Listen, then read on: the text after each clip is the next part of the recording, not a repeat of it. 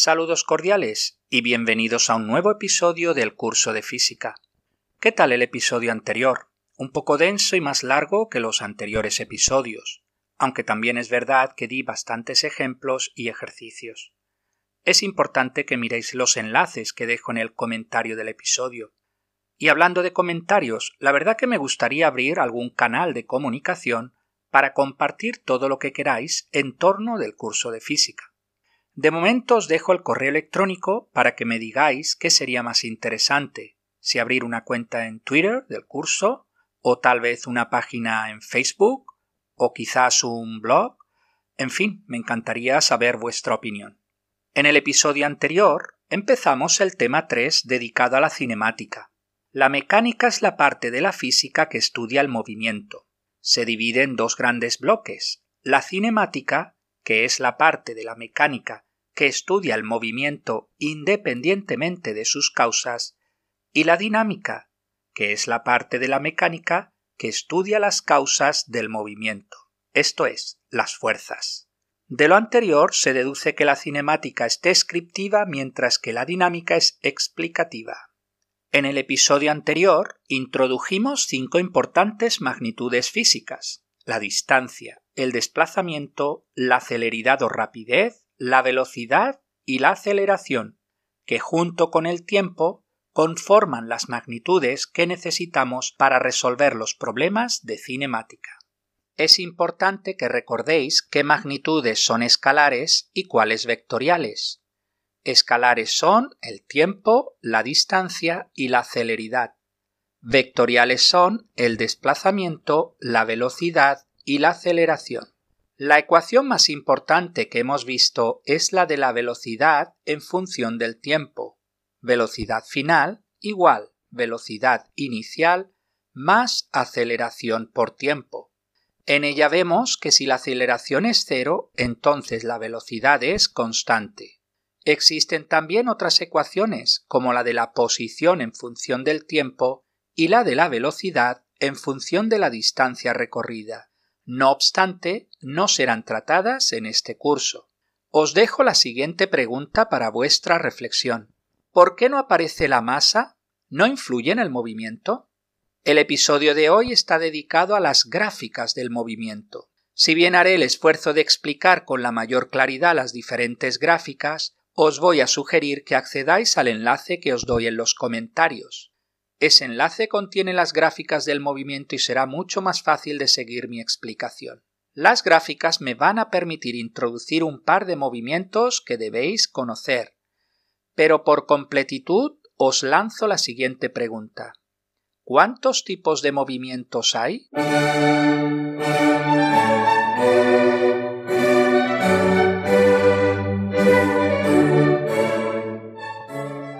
Os voy a dar una clasificación de los principales movimientos según la trayectoria que siguen. Son además los movimientos que se suelen aprender en un curso de física general.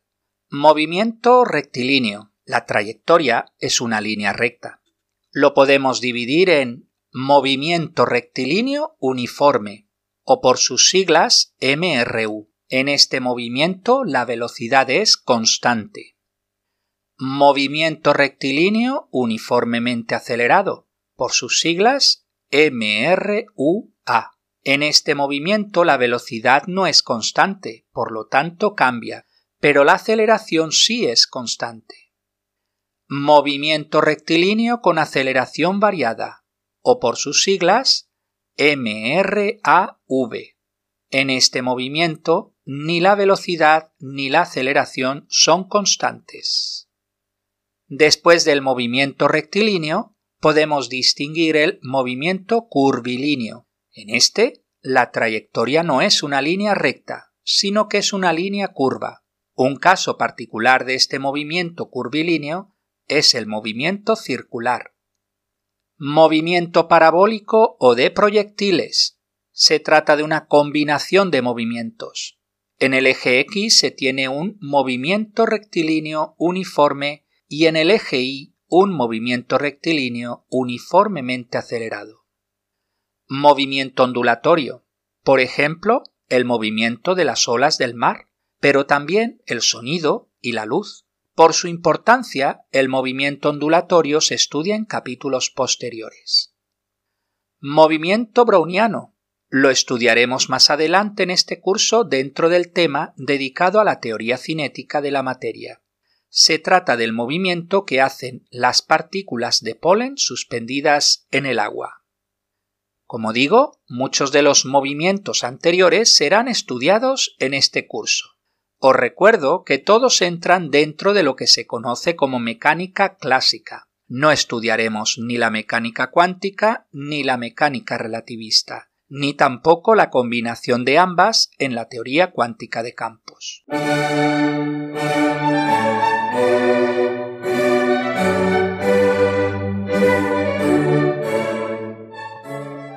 La rama de las matemáticas que estudia las funciones es el análisis matemático. Una relación es una correspondencia que se da entre elementos de dos conjuntos. El conjunto de partida se denomina dominio y el conjunto de llegada se denomina imagen o codominio. A cada elemento del dominio le corresponde uno o más elementos del codominio. Por ejemplo, el conjunto A de partida consta de tres elementos que son las personas Andrés, Belén y Camila. El conjunto B de llegada es el conjunto de frutas naranja, melocotón, sandía y pera. Establecemos una relación de gustos por la que cada persona del conjunto A se le asigna una o más frutas según sus gustos. A Andrés le gustan todas las frutas, a Belén ninguna fruta y a Camila le gusta la naranja y la pera podemos representar gráficamente la anterior relación dibujando dos conjuntos. Dibujamos dentro del conjunto A tres puntos y le damos los nombres de Andrés, Belén y Camila. Dibujamos dentro del conjunto B cuatro puntos y le damos los nombres de naranja, melocotón, sandía y pera. Expresamos las relaciones mediante flechas que surgen de un elemento y van a parar a otro elemento. Así al elemento Andrés le corresponden cuatro flechas que van a cada una de las frutas del conjunto B. A Belén no le corresponde ninguna flecha, indicando que no tiene relaciones con el conjunto B. A Camila le corresponde dos flechas. Una va a la naranja y otra va a la pera. Lo anterior parece una función, pero hay un matiz importante. Una función es un caso particular de relación. Una función es una relación en donde a cada elemento de un conjunto A le corresponde uno y solo un elemento de otro conjunto B. Para que la relación anterior fuera función, Andrés debe escoger solo una fruta y Camila también solo una fruta. Belén puede estar sin escoger ninguna fruta. Veamos un ejemplo. Sea A el conjunto de las siguientes empresas automovilísticas: Honda, Hyundai, Renault y Ford, y sea B el conjunto de las letras H, F, R y T. Establecemos la siguiente relación. A cada empresa automovilística del conjunto A le asociamos la letra por la cual empieza su nombre. Tenemos así que Honda y Hyundai van a la letra H, Renault va a la letra R y Ford va a la letra F. Esta relación es una función, puesto que cada elemento tiene solo una imagen como mucho. Otro ejemplo sería la función que asigna a cada número natural su doble. Así, el 1 va al 2, el 2 va al 4, el 3 va al 6, el 4 va al 8 y así sucesivamente. Se denomina rango o recorrido al subconjunto de B, esto es del conjunto de llegada, para el cual tenemos antimagen es decir, son los elementos del conjunto B a los que les llega una o más flechas. Podemos clasificar las funciones en inyectivas,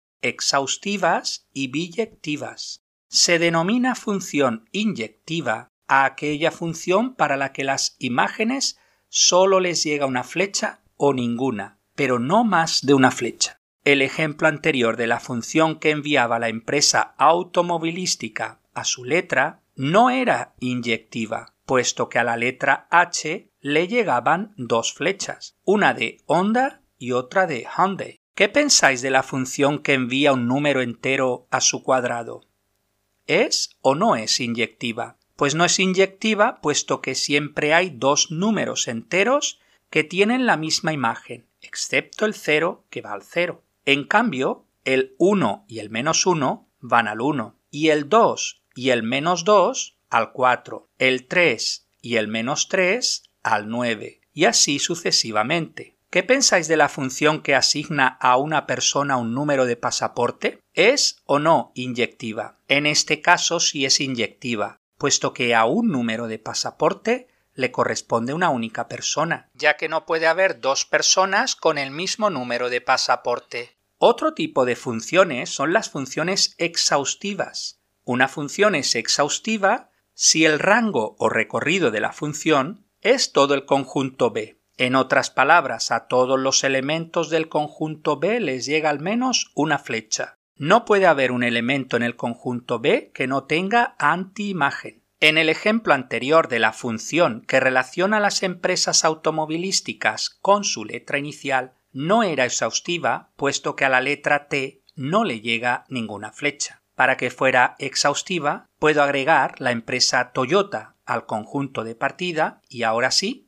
la función es exhaustiva. Sea la función que asigna a cada alumno de un colegio de primaria su edad. El codominio es el conjunto de números 1 al 20. ¿Es o no exhaustiva? ¿Qué podemos hacer para que dicha función sea exhaustiva? Os lo dejo de ejercicio. Finalmente definimos la función biyectiva como aquella función que es inyectiva y exhaustiva a la vez. Supongamos que el dominio y el codominio es el conjunto de los números reales. La función y igual a 3x es biyectiva, puesto que a todos los elementos del codominio les llega una flecha y no más. Pensad si la función igual a x cuadrado es biyectiva o no. También pensad si y igual a raíz cuadrada de x es o no una función. Una vez que tenemos la función, podemos hacer una tabla de valores. Una tabla de valores no es más que una tabla con dos columnas. La primera columna contiene los valores x y la segunda columna contiene los valores y. Para saberlo, se coloca una x como nombre de cabecera de la primera columna y colocamos una y como nombre de cabecera de la segunda columna. Pondremos los números 3, 2, 1, 0, menos 1, menos 2 y menos 3 en este orden en la primera columna. A continuación sustituimos dichos valores en la función y igual a f de x y encontramos el valor de la y. Dicho número se coloca en la segunda columna. Veamos un ejemplo. Escribid la tabla de valores de la función y igual a x más 3. Se trata de una tabla, la primera columna ponemos x, la segunda columna y. Debajo de la x escribimos los números 3, 2, 1, 0, menos 1, menos 2 y menos 3. Debajo de la y y en el mismo orden escribimos 6, 5, 4, 3, 2, 1, 0. ¿Cómo surgen estos números? Simplemente de sustituir en la función. La función es y igual a x más 3. Cuando la x vale 3, sustituyo este valor por la x y me queda y igual a 3 más 3 queda 6. Por ejemplo, si la x vale 2, sustituyo el valor de la x por 2 y me queda y igual 2 más 3 igual a 5. Y así con el resto de números. Os dejo de ejercicio que hagáis la tabla de valores de la función y igual a 2x cuadrado menos 5x más 3. Una vez tenemos la tabla de valores, podemos dibujarla gráficamente. Para ello debemos conocer el plano cartesiano. Se trata de un plano determinado por dos rectas llamadas ejes de coordenadas. El eje horizontal recibe el nombre de eje X o eje de abscisas el eje vertical recibe el nombre de eje Y o eje de ordenadas. El punto O, donde se cortan los dos ejes, es el origen de coordenadas. Cada eje se divide en marcas igualmente espaciadas donde colocamos los números. Por ejemplo, en el eje de abscisas se colocan a la derecha del 0 el 1, 2, 3, etc. y a la izquierda del 0 el menos 1, menos 2, menos 3, etc. Y en el eje de ordenadas se colocan por encima del 0 el 1, 2, 3, etc. Y por debajo del 0 el menos 1, menos 2, menos 3, etc. Una vez que tenemos dibujado el plano cartesiano y sus elementos, podemos dibujar los puntos. Cada punto del plano se designa por sus dos coordenadas. La primera coordenada se llama x del punto o también abscisa. La segunda coordenada se llama y del punto o también ordenada. Por ejemplo, 3 menos 1, que escrito es paréntesis 3, coma, menos 1, cierro paréntesis. Otro punto, 0, 4, que escrito es paréntesis 0, 4, Como ejercicio, podéis dibujar en el plano cartesiano las tablas de valores que obtuvisteis anteriormente. Nosotros vamos a trabajar solo funciones reales de variable real, esto es, cuando ambos conjuntos x e y representan el conjunto de los números reales. Una función asigna para cada elemento de los reales una imagen que no es más que otro número en los reales. Veamos algunos ejemplos de las funciones más básicas. La función constante es la función y igual a k, donde k es cualquier número real. Asigna a todos los números reales la misma imagen k. Dibujada es una recta paralela al eje de abscisas que pasa por el valor de y igual a k. La función lineal es la función y igual a x, donde a es cualquier número. Un caso particular es la función identidad igual a x. Se trata de una recta que pasa por el origen y tiene por pendiente el valor de la a. La función afín es la función y igual a ax más b donde A y B son dos números reales. Es parecida a la anterior, es decir, dibujada es una recta, excepto que no pasa por el origen. Y por último, la función cuadrática es la función y igual a ax cuadrado más bx más c. Su gráfica es una parábola, que es un caso concreto de cónica. Esas son las funciones básicas que necesitamos para el estudio del movimiento. Por supuesto que hay muchísimo más. Un estudio completo de una función incluye aspectos como la paridad, el dominio, el recorrido, el crecimiento y decrecimiento, máximos y mínimos, puntos de inflexión, concavidad y convexidad, asíntotas, pero en este nivel basta que conozcáis las funciones constante, lineal, afín y cuadrática.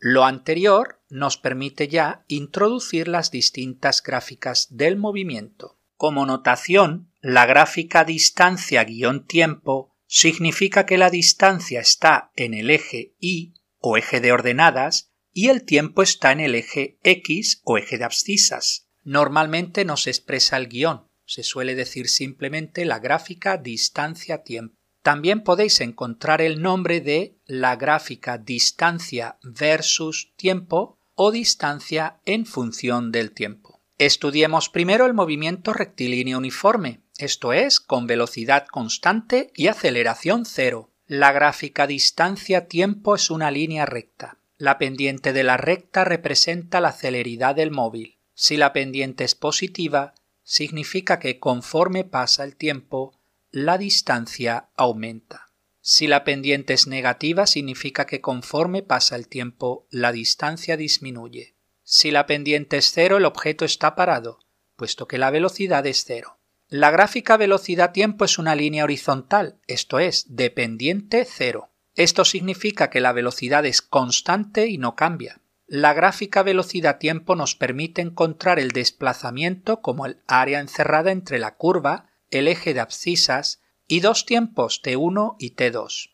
La gráfica aceleración-tiempo es una línea recta que coincide con el eje de abscisas, indicando así que no hay aceleración, es cero. Veamos ahora el movimiento rectilíneo uniformemente acelerado, esto es, la velocidad no es constante, sino que cambia, pero la aceleración sí es constante. La gráfica distancia-tiempo es una ecuación de segundo grado, esto es, una parábola. La gráfica velocidad-tiempo es una línea recta. La pendiente representa la aceleración del movimiento. Si la pendiente es positiva, significa que la aceleración es positiva, y si la pendiente es negativa, significa que la aceleración es negativa. Si la pendiente es cero, significa que la aceleración es cero y por tanto la velocidad es constante. La gráfica aceleración-tiempo es una línea recta horizontal, esto es, que tiene pendiente cero y por tanto es una recta paralela al eje de abscisas. Indica así que la aceleración es constante. Y hasta aquí las gráficas de los movimientos más importantes. En esta ocasión os dejo enlaces para que visualicéis los diferentes tipos de gráficas, así como ejercicios para que practiquéis. Pues es todo por hoy. Muchas gracias por su atención y hasta el próximo episodio.